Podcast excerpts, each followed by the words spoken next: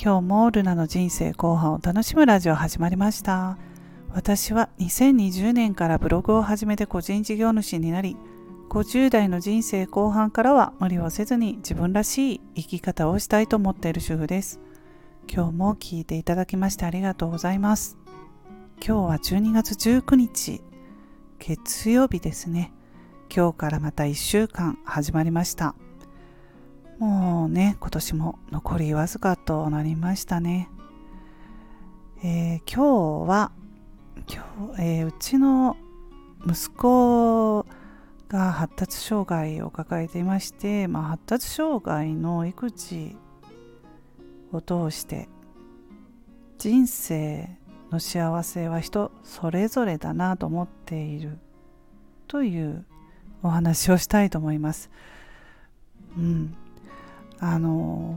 大掃除してるんですけれども今。でまあもう本当息子が二十歳になりますので節目ということでもういろんなものを捨てていこう。手放していこうと思ってね。もう今年の大掃除は今までとは違う感じなんですよね私の中で。シンプルにねこれからシンプルな生活暮らしをしたいと思いました。掃除しながら。うん。でも来月成人式を迎えるんですけれどもでまあ20年前の私を今あの振り返ってというか20年前の自分に言いたいこともいっぱいあったりしてあの生まれてきた息子がねあの早産で生まれてきてまあ普通は赤ちゃんが生まれたら幸せ絶頂でねうん。まあ祝福されるんですけれども私の場合は全然違ったので息子の出産の時は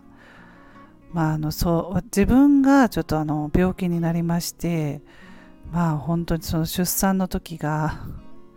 ちょっと暗くなっちゃうんですけれどもまあ、母子ともに危険ということでね、もううちの親とかも、うん、まあ、ちょっとね、あのいろいろ心配かけたんですけれどもね、その時に。まあ、人生で絶望していた時期、20年前の自分は、自分はそうだったんですけれども、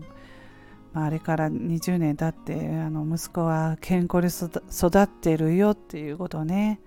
昔の自分には言いたいんですけれどもね。うん。まあでもその時から数年いや数年どころか何十年かな。結構育児が大変だったんですよね。うん。健常でね生まれてくる来た娘と比べても全然子育て3倍4倍ぐらい大変だったと思います。うん。まああのまあそれそれもねもう終わって今はもう働いてるし、まあ、ようやくねうん安心というかね将来の道筋がわからないともうずっと不安だったということですね。息子の将来はどうなるのっていうねもう生まれた時からね息子が不安と戦っていたわけなんですけれどもまあそれが、まあ、今解消されて幸せだなと思っているんですけれどもやっとね。うん、であの、まあ、人生の幸せは人それぞれだと、まあ、私は思うようになりましたけれどもねこの年になって。まどうしてもね、うん、人と比較してしまって、うん